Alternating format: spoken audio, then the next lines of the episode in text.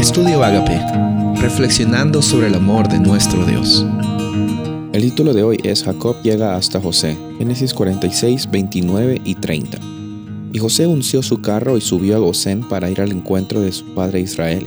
Y apenas lo vio, se echó sobre su cuello y lloró largamente sobre su cuello. Entonces Israel dijo a José, ahora ya puedo morir, después de que he visto tu rostro y sé que todavía vives.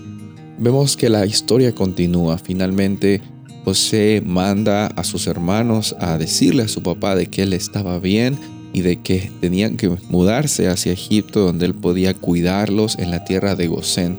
Y en el capítulo 46 de Génesis vemos que eh, Jacob, Israel, eh, recibe una visión por parte de Dios diciendo no temas, no, no tengas miedo al ir a Egipto porque yo voy a estar contigo y yo te voy a hacer volver.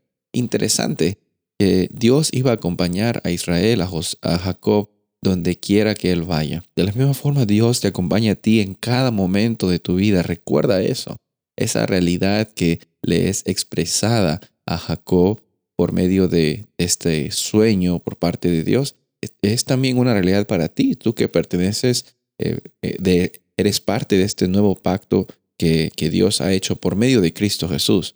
Por eso es que Jacob decide ir entonces para la tierra de Egipto. Por eso es que también eh, vemos que en los versículos siguientes está toda la descendencia que llegaron para Egipto, la delegación, la familia de, Jacob, que eran 66 personas que estaban yéndose hacia este lugar. Y en los versículos que leímos al comienzo nos muestran el encuentro, el reencuentro de Jacob con José. Es una verdad muy grande que Dios transforma las cosas para bien. Es una verdad muy evidente en este libro de Génesis y aquí encontramos el reencuentro de un padre que había pensado que había perdido a su hijo y un reencuentro quizás de un hijo que nunca había esperado encontrarse de nuevo con sus hermanos o con su padre. No hay nada imposible para Dios. Hoy día podemos declarar eso por fe. Cuando leemos estos versículos, no nos olvidemos que esas mismas promesas y ese mismo Dios de restauración está disponible para ti hoy, está dispuesto a conversar, a interactuar, a que tengas esa experiencia personal con Él hoy. Jacob se encontró con José.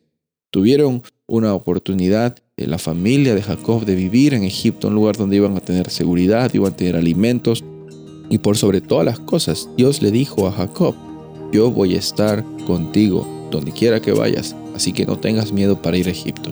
No sé qué situación tú estés enfrentando hoy día, pero la realidad es que Dios va a estar contigo y no te va a abandonar jamás. En cada momento que vivimos por fe y llenos del Espíritu Santo, Él nos va a hacer más que vencedores.